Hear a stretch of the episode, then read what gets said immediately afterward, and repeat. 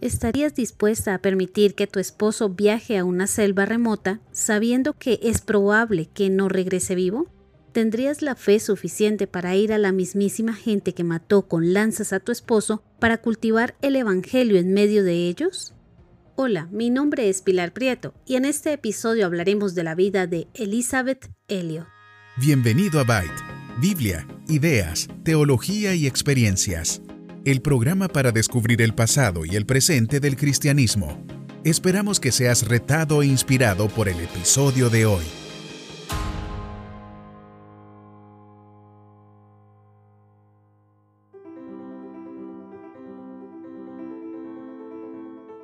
Elizabeth Howard nació en 1926 en Bruselas, Bélgica, hija de padres misioneros que eran miembros de la misión evangélica belga en el momento de su nacimiento. Los Howard regresaron a los Estados Unidos siendo ella una bebé. Conocida cariñosamente como Betty entre su familia y amigos, creció en un hogar piadoso que le brindó seguridad. Con el tiempo, creció en su corazón la semilla de dedicarse al trabajo misionero. Se inscribió en el Beaton College. Su plan era prepararse para trabajar como traductora de la Biblia. Mientras estaba en el colegio, Elizabeth estuvo involucrada en el periodismo como redactora editorial para el periódico estudiantil. También fue miembro del equipo de debate. Su especialización fue el griego, que eligió por su deseo de trabajar en el campo de la traducción bíblica. Uno de sus compañeros fue Jim Elliot, quien también eligió el griego por las mismas razones. Para sorpresa de nadie, comenzaron a salir durante el último año de Elizabeth. No tardaron mucho en darse cuenta de la atracción que sentían el uno por el otro, pero Jean creía firmemente que Dios lo llamaba a una vida como soltero en el campo misionero, así que comenzaron varios años de espera para descifrar la dirección de Dios para su relación. Ambos jóvenes deseaban estar seguros de que su matrimonio no los alejaría de su devoción individual a Dios ni de su voluntad.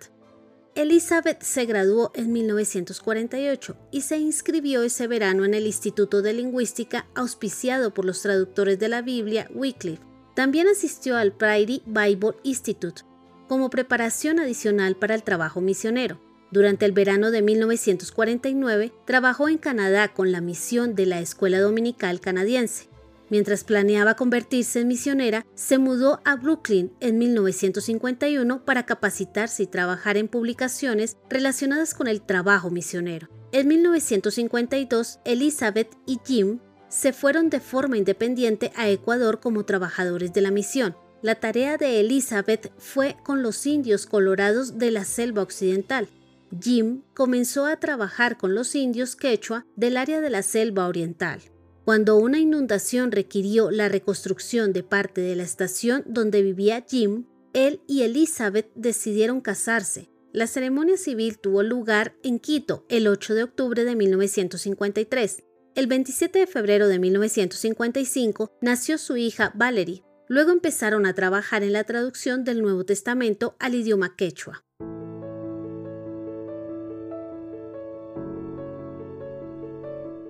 La proximidad de los remotos guaurani, o como los llamaban sus vecinos, los aucas o salvajes, había estimulado previamente la determinación de Jim Elliot de intentar el contacto y la evangelización. En 1955 planearon contactar a esta apartada tribu, comenzando por vuelos de reconocimiento aéreo con Nate Saint, piloto de la Mission Aviation, con regalos para los indígenas.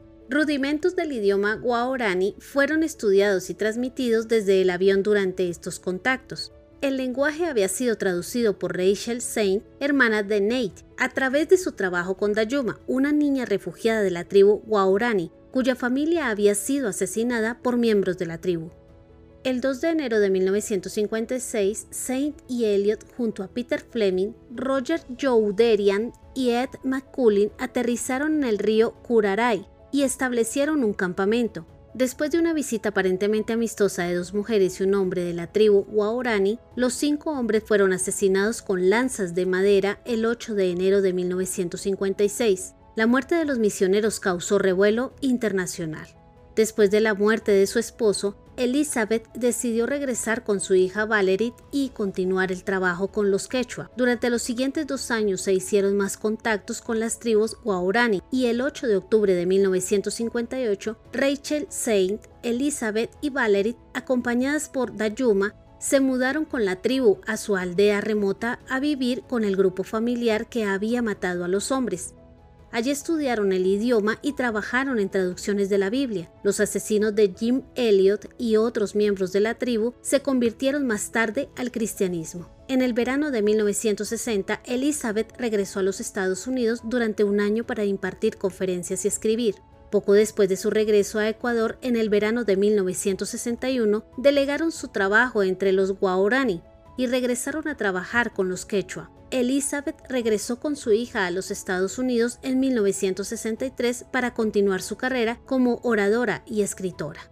Elizabeth se hizo muy conocida en el mundo evangélico gracias a sus libros y conferencias, pero sobre todo por su gran testimonio de valentía y entrega a la voluntad de Dios.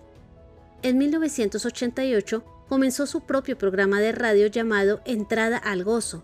Ahora tengo un deseo, vivir una vida de total abandono en el Señor, poniendo toda mi energía y fuerzas en ello.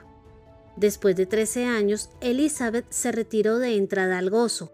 Al final de su vida había escrito más de 20 libros, había sido una de las conferencistas más influyentes de su tiempo, había sido conductora de un programa radial y ayudó a la producción de películas acerca de su ministerio misionero.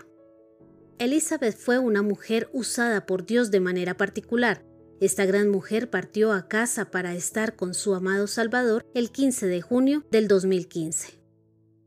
¿Y tú qué piensas? ¿Hasta qué punto serías capaz de servir a aquellos que te han causado dolor? ¿Cuál es la lección más grande de la vida de Elizabeth Elliot?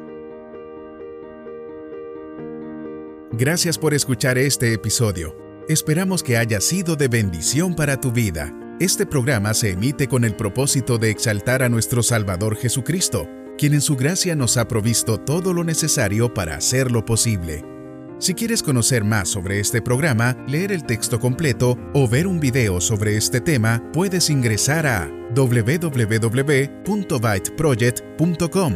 También puedes seguirnos en nuestras redes sociales, YouTube, Instagram o Facebook como Byte Project. No olvides suscribirte para no perderte ninguno de nuestros contenidos. Hasta el próximo episodio.